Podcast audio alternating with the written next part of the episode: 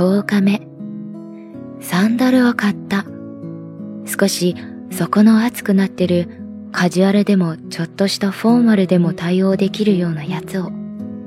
セールで安かった。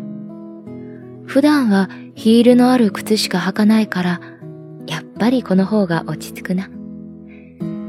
特にヨーロッパに来てからというもの、すべてのもののサイズが日本よりも大きめなので、自分がすごく小さくなった感じがする。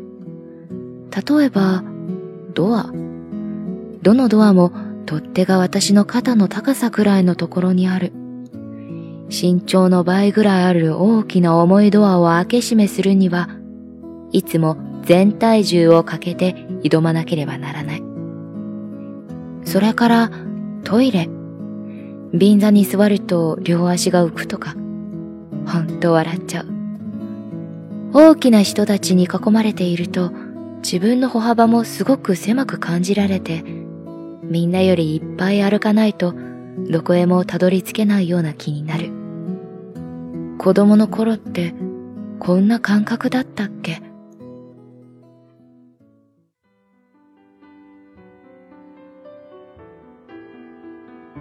今日、モーツァルトの代表曲ばかりを演奏するコンサートに行ってきた。街では白いカツラをかぶったモーツァルトのコスプレ男子があちこちにいる。彼らはこういう観光客向けのコンサートのチケットを売るバイト君なのだ。私が出会ったのはイタリアなまりの頭にサングラスを乗せ、中世風のサーコードボタンを全部開けているチャラッとしたモーツァルトだった。しかも、コンサートの後に食事しよう。今日が無理ならば明日と、しつこくナンパもしてきた。いくら振動のお誘いでも、さすがにお断りしたけど。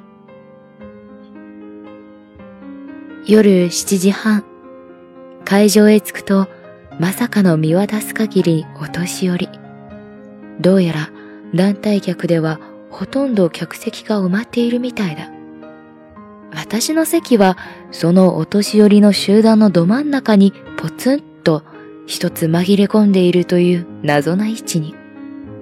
座るとすぐ隣のおじいさんに声をかけられた。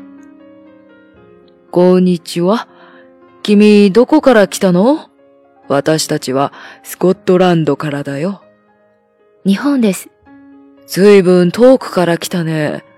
コンサートへは一人で来たの？はい。一人旅をしているんです。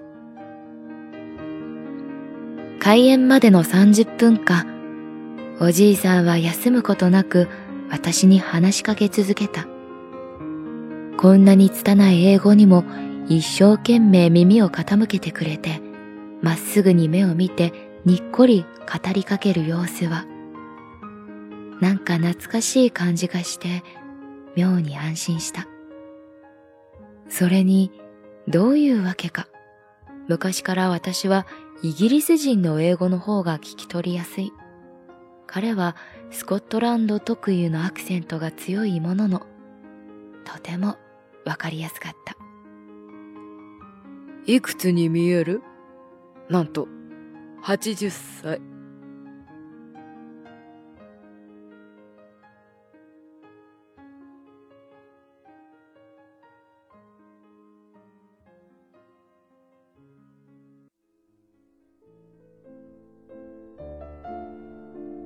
いかにも自慢げに言うので、ちょっと大げさに、えー、お若いとリアクションしてあげると、隣にいる奥さんに、おいお前、聞いたか？若いってさ。と、嬉しそうに報告した。新聞記者だったおじいさんは定年退職してから夫婦でいろいろな国を旅するようになったという。子供は6人。そのうち二人は自分と同じく新聞記者になったことを嬉しそうに語り、その他の子もドクター、教師、銀行員などみんな優秀なんだ。孫は全部で10人もいるんだ、などおじいさんの話題のほとんどは家族のことだった。とても誇らしげだった。そういうのなんだか良いなってすごく微笑ましくてずっとニコニコ聞いていた。たとえ歴史に残るほどの大事件や世界中が知っているような有名人の話じゃなくても、彼が80年もかけて築いてきた世界で一つの物語。その功績、初めて会った異国の女の子に語りたい自慢話がこんなにあるんだもの。素敵なことだよね。以前、アルバムのジャケット撮影でスコットランドの小さな離島を訪れたことがある。地平線と羊しか見えない一本道が延々と続いている、のどかでとても素晴らしい場所だった。断崖絶壁の海辺の丘に立って撮影していたら、野生のアザラシが姿を現したりもした。私、ルイス島に行ったことがあります。と言うと、おじいさんはものすごく驚いて、そんな偏僻なとこ、私だって行ったことがないよ。と笑った。演奏が始まってからも、パンフレットを買っていない私を気遣っているのか、曲が始まるたびに、待てきたよ。これはフィガロの結婚。と、タイトルをいちいち耳打ちして教えてくれた。きっとお金がなくて買えないんだと思われたのかな。彼から見ると、アジア人の私は実年齢より随分幼く見えるんだろう。小さな子供にも教える先生のような話し方で、私も素直に耳を傾けた。あれ？この人誰かに似てると思ったら、私の中学1年生の時の担任の加藤先生だ。顔がちっちゃくて、笑うと口元がぐいっと上がって、いかにも賢そうな頭のハゲ方で、声のしゃがれ具合までなんだかそっくりだ。あの当時は鬼のように厳しい先生としてみんなから恐れられていたけど、科学の授業の時にはまるで子供みたいに目を輝かせて実験をしてた加藤先生。定年退職後は科学館でプラネタリウムのスタッフとして働かれていると聞いた。元気かな？修学旅行の時、夜中にこっそり起き出して、友達と隠し持ったお菓子を食べながらおしゃべりしていたのがバレて、廊下に正座させられたな。もう15年も会ってないのに、こんなところで急に思い出すなんて。あの頃は、ただ怖い先生だと思ったけど、大人になってこんなに科学や天文が大好きな私がいて、今ならもっと加藤先生の話を真面目に聞けるのに。ここ数年はたくさんのプラネタリウム番組のナレーションをしてきたけど、先生にも見て欲しかった。連絡すればよかったな。加藤先生とダブって見えるようになって、より一層優しく接したくなってしまった。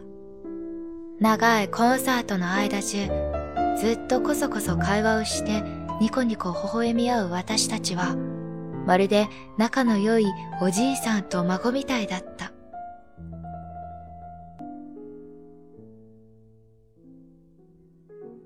開演後しばらくしてから、一人の青年が遅れて入ってきた。片手にビデオカメラを持って少し慌てて、そそくさと私の斜め後ろあたりの席に座りながら、もや、もう始まってるやん。と、独り言を言った。あ、日本人だ。っていうか、関西人だ。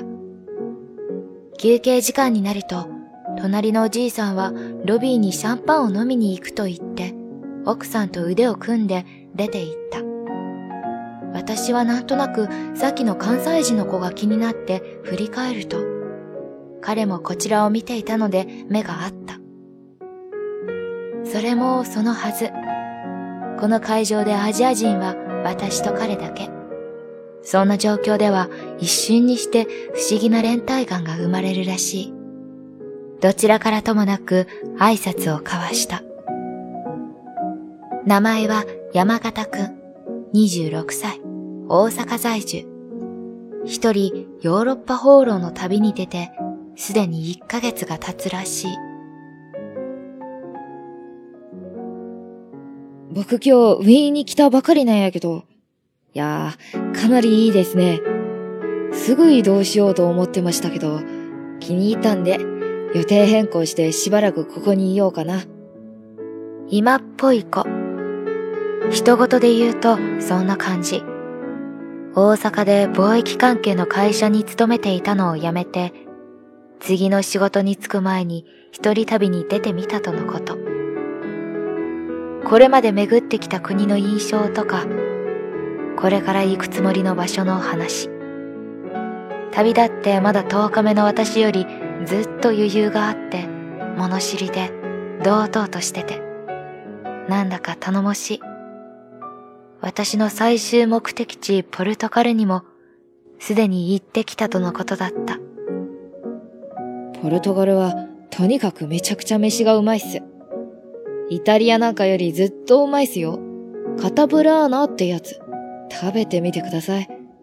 あとはロカ岬。時間があればナザレっていう海岸もおすすめです。グローバルパス持ってるなら行ってみるといいですよ。終演後、スコットランド人のおじいさんは、お話ができて嬉しかったよ。ありがとう。気をつけて、良い旅を。と、握手をしてくれた。手のひらから優しさが伝わってきた。どうしよう。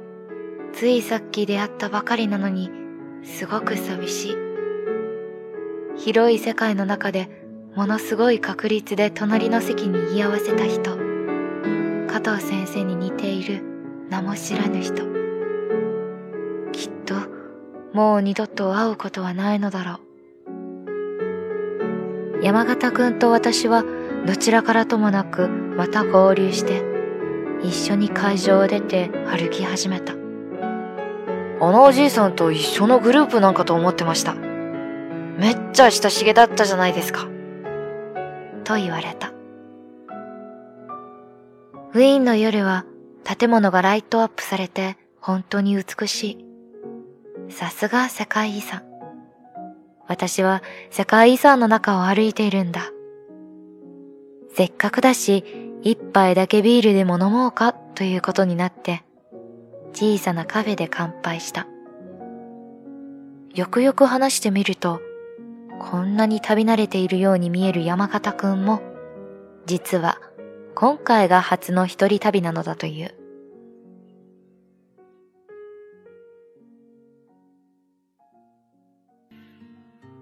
私はまだ10日目だけど、一人旅って思ったほど寂しくないよね。そうなんですよ。僕も全然寂しくならないんです。だけど、ベネチアにいた時、友達になった日本人のベテランバックパッカーの男の子が言ってたな。一人で覚えておける記憶には限界があるって。どんなに日記を書いても、写真を撮っても、どんどんこぼれ落ちちゃう。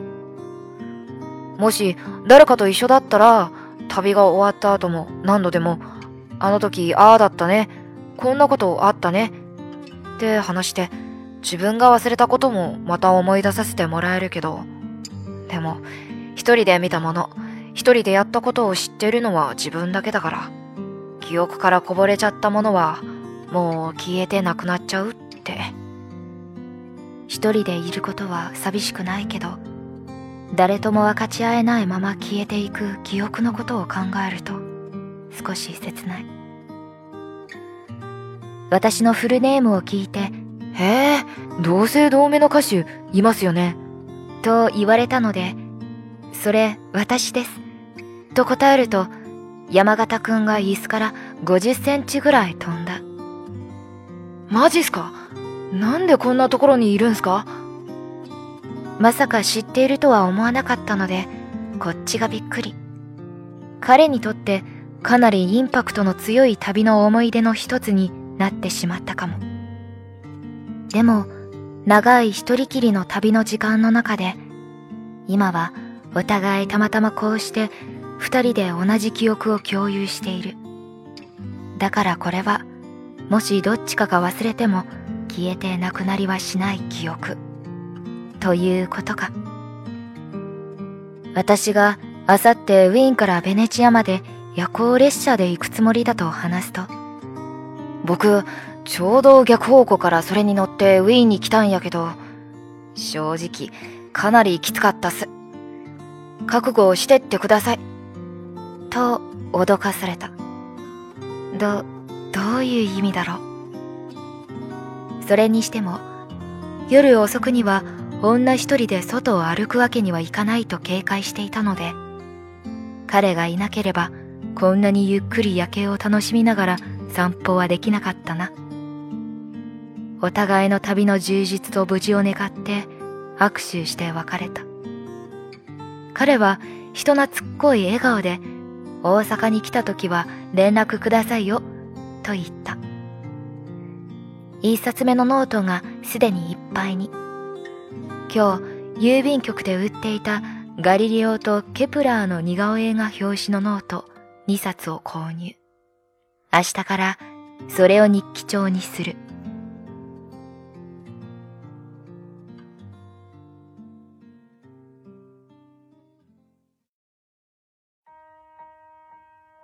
初恋日語日本語との初恋。您正在收听的是出生电台，您可以在荔枝、喜马拉雅、网易云关注并联系我们，期待收到您宝贵的建议。同时欢迎关注“出生日语”微信公众号及新浪微博，了解日本资讯，学习日语知识，出生日语，成就你的日语梦。